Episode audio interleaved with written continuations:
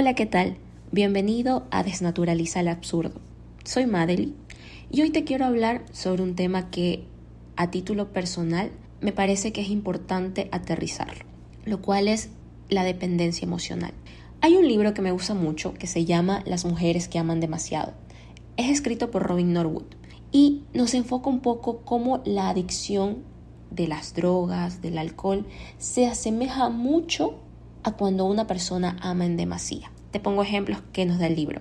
Cuando estar enamorado significa sufrir, estamos amando demasiado. Cuando disculpamos su mal humor, su mal carácter, su indiferencia o sus desaires como problemas debido a una niñez infeliz, estamos amando demasiado. Cuando no nos gustan muchas de sus conductas, valores y características, pero las soportamos con la idea de que si tan solo fuéramos suficientemente atractivas, pues él querría cambiar por nosotras, él o ella. pero el punto es, ¿qué tanto afecta la dependencia emocional? ¿Y cuándo detectarla a tiempo?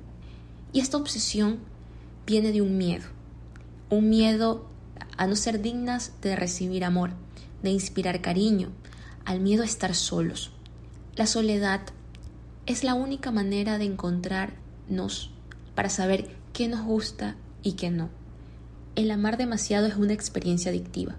Te absorbe la conciencia al igual que los analgésicos y soportas cualquier maltrato por sentir una sanación a tu ansiedad y tu dolor. Para finalizar, te quiero dejar una frase. Quien no te quiere oír no te escucha ni siquiera si gritas y quien te quiere entender te entiende incluso si no hablas. Te invito a darle play a tu vida. Estás aquí y ahora. Vive tu presente. Recuerda, no podemos quedarnos como en la canción de Maná del muelle de San Blas, esperando que una persona regrese, cambie y nosotros estar en pausa. Tienes sueños, tienes vida y brillo propio. Cortemos la dependencia emocional y ejerzamos el amor propio como nuestra única sustancia.